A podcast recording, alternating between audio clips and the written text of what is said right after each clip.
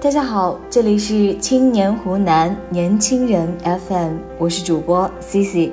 今天要给大家分享的是，成年人的体面是节奏感给的。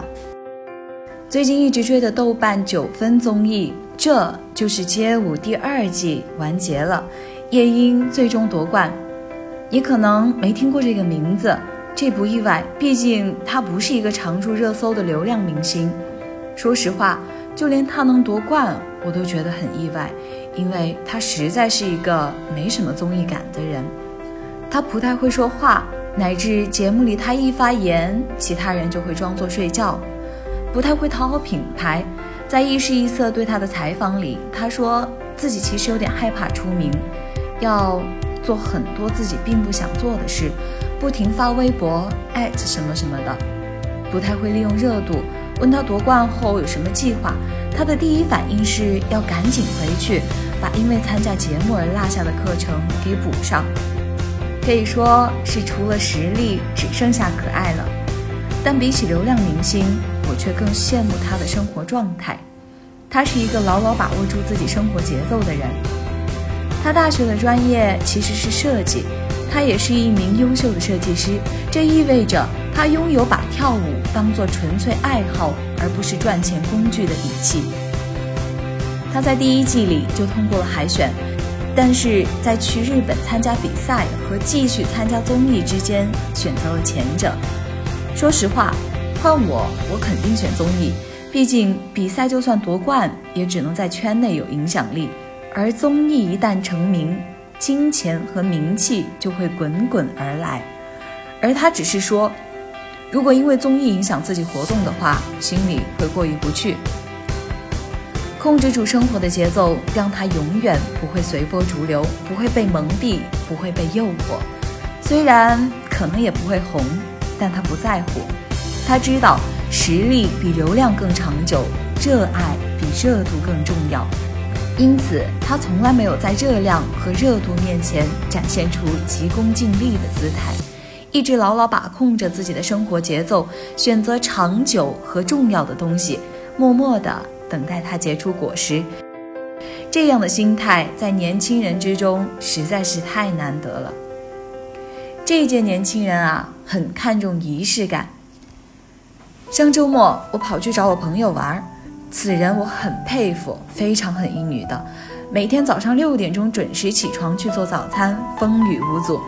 大早上的，他像机器人一样从床上蹦起来去厨房做饭，倒腾了一小时以后，他端出来两盘跟我手心一样大的班尼克蛋，上面还撒着香芹碎。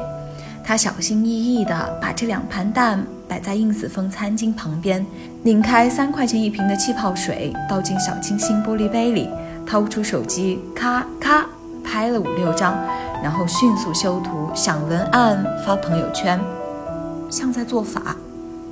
这叫仪式感。他说：“就这么着，就这么着，没洗脸、没梳头的我们俩。”盘腿坐在地毯上，睡眼朦胧的开始吃这盘精美的蛋，两口没了。他说：“其实自己有时候把煎鸡胸肉发完朋友圈，转头就去点大盘鸡外卖了。这样做的结果就是，垃圾桶里堆满了外卖盒，厨房里一团糟，却经常来不及收拾，因为要迟到了。朋友圈呢，也只有稀稀拉拉的几个点赞。”这个仪式看上去精致体面，但只能游离在生活之外，久而久之反而成为了一种负担，变成停留在生活浮层上的水花，留不下痕迹。可他又说，这已经成为了他生活的一部分。那些摆盘、餐巾、黑胡椒碎，让他有一种自己刚刚从曼哈顿公寓里醒来的错觉。只是。这个耗费巨大精力堆积起来的错觉带来的不过是片刻安慰，仪式结束之时，就是仪式感消失之时，回到庸常的生活里，疲惫与倦怠还是如影随形。把仪式感当做生活的全部的人，最终却丢失了全部的生活。其实，网上对仪式感的批判很早就流行了，我已经不止一次看到“伪精致毁了年轻人”。你所追求的仪式感不过是虚荣心这样的论断，但却从来没有一篇文章告诉我，被仪式感毁掉的生活该用什么重建。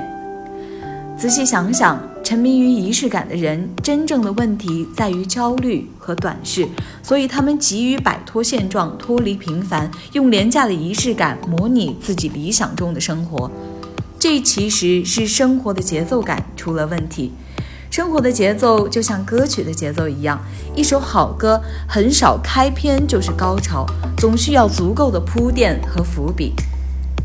把握节奏感就是明确目标，做好铺垫，埋好伏笔，避开浮躁的杂音，忍住急功近利的诱惑，等待积蓄足够之后，高潮自然来临。就像夜莺，一直按照自己的想法自由地跳舞。默默地提升实力，就算不包装自己，不打造人设，该来的冠军总还是会来。这一届年轻人的生活就像一场接一场的 battle，与父母 battle，与工作 battle，与房价 battle，总是担心自己一招不慎满盘皆输，害怕自己被同龄人抛弃。与此同时，看着抖音、小红书上网红们精致的生活，不免既羡慕又焦虑，总想去模仿他们的生活方式，却乱了自己的生活节奏。小说家克里斯托弗·莫利说过：“只有一种成功，能以你自己的生活方式度过你的一生。自己的方式比别人眼里的成功更重要。所以，无论外界有多少焦虑和诱惑。”我们都要把握住自己的节奏，知道自己的轻重，知道自己应该把精力和资源都放在哪里，知道自己未来的方向和规划，然后按照自己的目标，坚定而义无反顾地走下去。这也是街舞二的合作伙伴自如希望带给年轻人的理念：年轻人就要勇敢为好生活 battle。我们这些年轻人刚进入社会没多久，又累又穷，人生经验和工资一样少，连跑到厕所隔间里抹眼泪的空闲都没有。